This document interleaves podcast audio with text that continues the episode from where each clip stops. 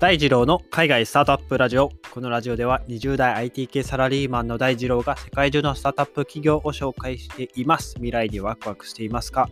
えー、今日はブログ、音声、動画を融合させたニュースレター、サブスタックについてご紹介しようと思います。3月30日にですね、えっと、この会社、えー、6500万ドルの資金調達、日本円で約65億円ですね、調達した、えーまあ、ニュースレターのを、まあ、ニュースレターのこうコンテンツ作り、まあ、コンテンツを作る、まあ、プラットフォームを提供しているサブスタックっていう、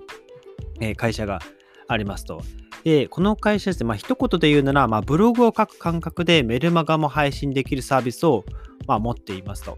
えっと、まあ、サブスク形式でですね、まあ、ニュースレター、まあ、ニュースレター、まあ、かつプラットフォームなんていう呼ばれ方も、まあ、一部では、なんかこう、ちょっと呼ばれ方がですね、こう、あんまりかっちりしないというか、まあ、ニュースレターもしくはプラットフォームなんて呼ばれ方してるんですけど、まあ、無料でも有料でもまあ使えるサービスになっていて、まあ、基本的にコンテンツクリエイター、まあ、ブログを書く人にとっての、えーまあ、プラットフォームという位置づけでいいかと思います。えっと、この創業者の、えー、クリス・ベストさんですね、サブスタックについて、まあ、ライターやクリエイターの、えー、パーソナルメディアエンパイア、まあ、パーソナルメディアの帝国を目指すとえー、テッククランチの取材でも語っていたらしいです。はい。で、えー、ブログ、ポッドキャスト、メルマガの、まあ、3つのメディアが1つにまとまっているっていう、まあ、感じですね。えっと、まあ、ポッドキャストっていうのは、まあ、最近こう、流行り出したというか、まあ、この音声も、音声配信もポッドキャストですけども、えー、音声コンテンツですね、えー、まあ、YouTube より流行るのかどうなのかっていうところを、まあ、今、こう、行ったり来たりしているところだとは思いますけど、まあ、そういった、あポッドキャストもそのブログ内に、えー、まあ、埋め込んだりすることができて、それを、えー、まあ、埋め込んだブログを、まあ、ニュースレターとしてこうユーザー登録してくれている、サブスクライブしてくれているユーザーに、えー、ブログ書いたよってメールを送ることができるんですね。うん。で、まあ、このブログの中にはですね、YouTube の埋め込みとかもできるので、まあ、定期的にコンテンツを配信していて、まあ、一定数ファンがいる方には、えー、結構いいツールになるかなと思います。最近 Twitter とかもニュースレターの、えっ、と、名前忘れたら、まあ、Twitter の、あの、パソコンで開く、Twitter を開くと、あの、ニュースレターが書けるツールを最近、まあ、公開したりしていて、アメリカでは、あの、一周回ってメルマガですね、メールマーケティングがやっぱり今いいんじゃないかというとこで、まあ、これまでは SNS、まあ、Twitter、Instagram、Facebook で、えー、マスメディアというか、こう、マス向けにですね、えー、広く大衆に拡散させるような、まあ、広告とか、えー、告知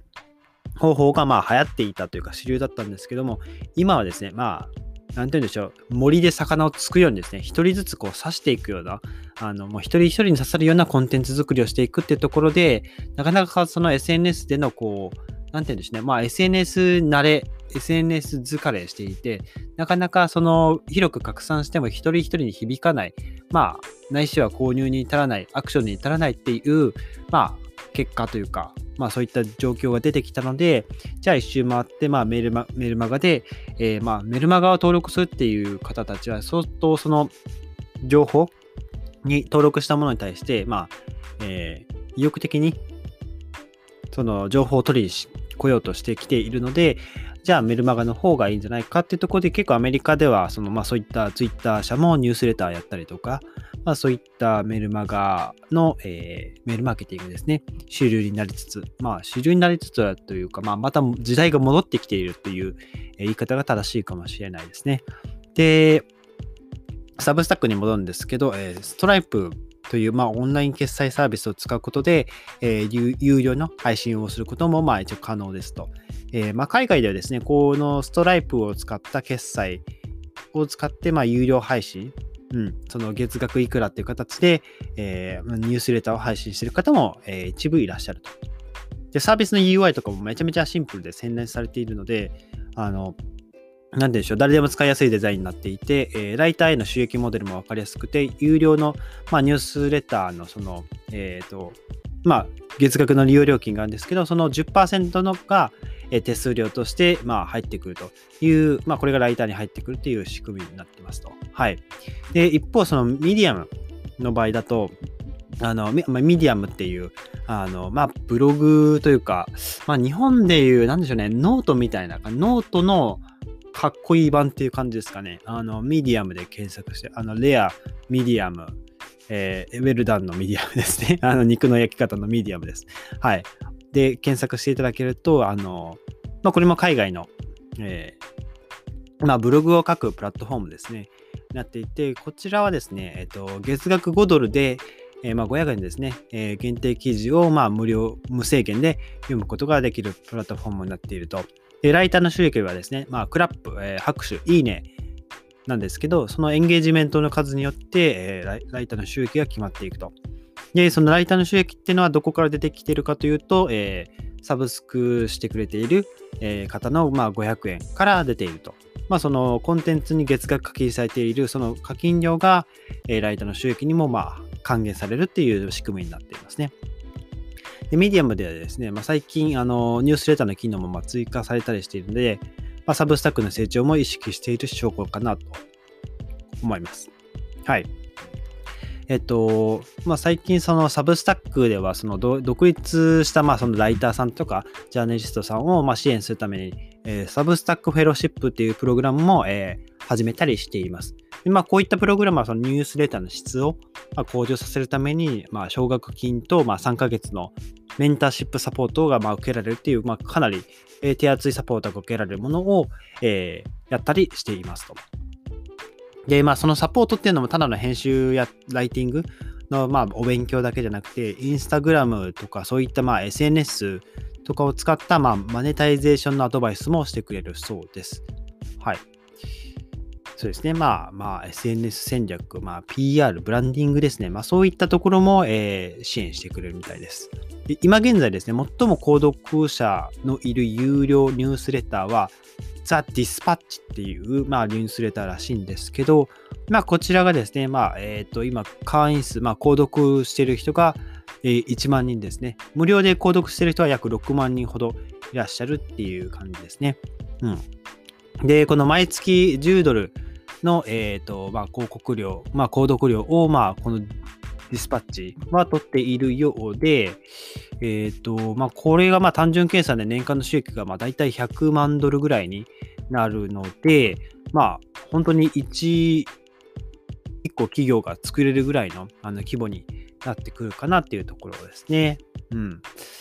で、ザ・ディスパッチですね。えっ、ー、と、これはですね、もっともっとその政治メディア化の人たち、政治やメディア化の、えっ、ー、と、ウィークリースタンダードっていう、まあ、そのメディアがあって、その編集長だったステファン・ヘイズさんっていう方が立ち上げて、今8名のフルタイムメンバーで、え、運営をしている、えー、なんて言うんでしょう。うん。メディアになっていると。で、今ちょうどですね、あの、僕もこのザ・ディスパッチをあんまり調べられてなかったんですけど、そうですね。やっぱり政治系の、えー、メディアをやってるみたいですね。えー、発信してるみたいですね。えー、Why State Election Reform Bills Don't Signals a New Jim Crow Era なるほど。うんと、州の、えー、選挙について、えっ、ー、と、まあ、警告、警鐘を鳴らしているっていう感じですね。 New Jim Crow。New Jim Crow っていう方がちょっと誰なのか、 Jim Crow が多分どなたか、あの、議員の方なんですかね。まあ、ちょっとわからないですけど、まあ、そういった政治系の記事が多いですね。あとは、あ、ポッドキャストも、あの、配信してますね。今見てるんですけど、これは記事にポッドキャストが埋め込まれているというよりかは、もうポッドキャストが投稿されていますね。うん。えー、っと、そうですね。ポッドキャスト、ポッドキャスト、えー、っと、記事、記事、記事っていう感じで、割とこれはまあ政治的な、えー、っと側面を書いたものになってるみたいですね。はい。これが一番人気らしいです。はい。えー、ちょっと、あの、ここ調べられてなかったので、ちょっと次回からこういった、えー、下調べもまた改めてしていきたいと思いますので、えー、気になる方ですね、あの、サブスタック、えっと、概要欄にいつも通り貼ってあるので、えっと、サブスタックを開いていただくと、まあ、パソコンからの方がやりやすいと思います。サブスタックの、えー、ホームページに入ると、えー、右上に Find Writers or Publications ってこう、まあ、検索バーがあるんで、ここで適当に、あの、まあ、まあ、日本語の記事は調べたんですけど、あの、まあ、めっちゃ少ないですね。日本語で書いている記者さんが、まあ、記者さん、まあ、ライターさん、クリエイターさんが少ないので、僕がさっき調べたところ、まあ、5人ぐらいしか出てヒットしなかったですね。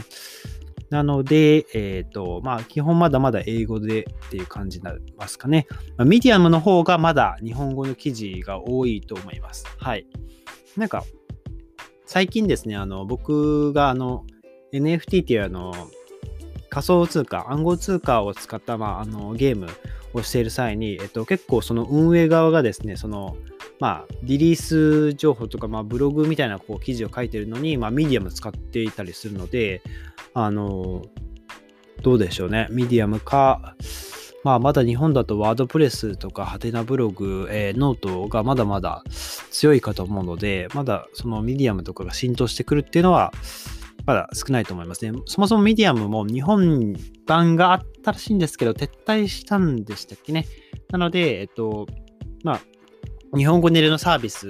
まあ、サポートは提供していないので、まあ、全部英語で自分で調べてこうやっていくスタイルになるので、英語を読める方は、まあ、全然なんともないかなっていう感じですね。まあ、英語読めなくても、そこまで難しい使い方はないので、もうガンガン記事を書いて、えー、いいねをもらった分だけ、えー、自分の収益が入るっていう、まあ、仕組み、構造になっている。本当にすごくシンプルなものになってます。なので、ぜひ、えー、そうですね、ミディアムの方も概要欄に貼っておくので、ぜひ気になる方は見てみてください。ということで、えー、今日は、えー、ブログ、音声、動画を融合させたニュースレター、サブスタックについて、えー、ご紹介させていただきました。えこのエピソードでですね、役に立ったらいいなと思ったら、ぜひフォローよろしくお願いします。それでは、皆さん素敵な一日をお過ごしください。バイバイ。